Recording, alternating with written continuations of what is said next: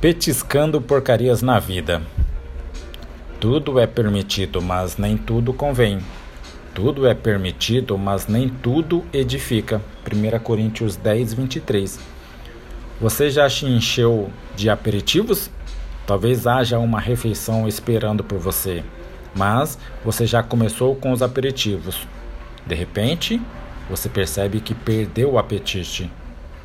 Eu faço isso a toda hora. Minha esposa vai cozinhar e eu roubo alguns pedacinhos da comida. Antes que, que ela perceba, estou comendo pela cozinha. Quando ela finalmente serve sua maravilhosa refeição, não estou mais com fome porque me enchi de outras coisas enquanto petiscava. Podemos petiscar as porcarias da vida, por assim dizer e entorpecer nossos apetites espirituais.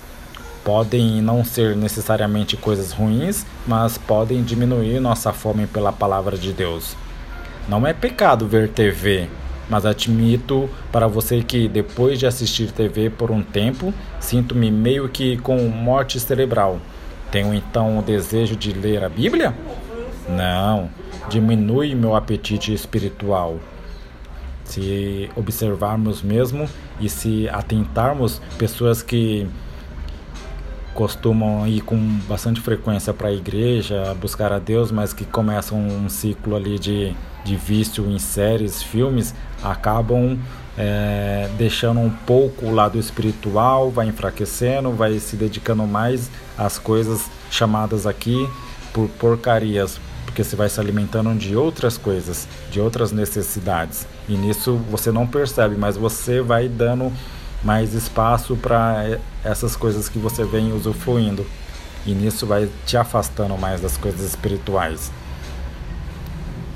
Há coisas que podemos fazer para diminuir nossa fome pelas coisas de Deus. Por exemplo, quando ouço músicas de louvor, isso me fortalece espiritualmente isso me encoraja, até estimula meu apetite por coisas espirituais. A Bíblia diz: tudo é permitido, mas nem tudo convém. Tudo é permitido, mas nem tudo edifica. 1 Coríntios 10, 23.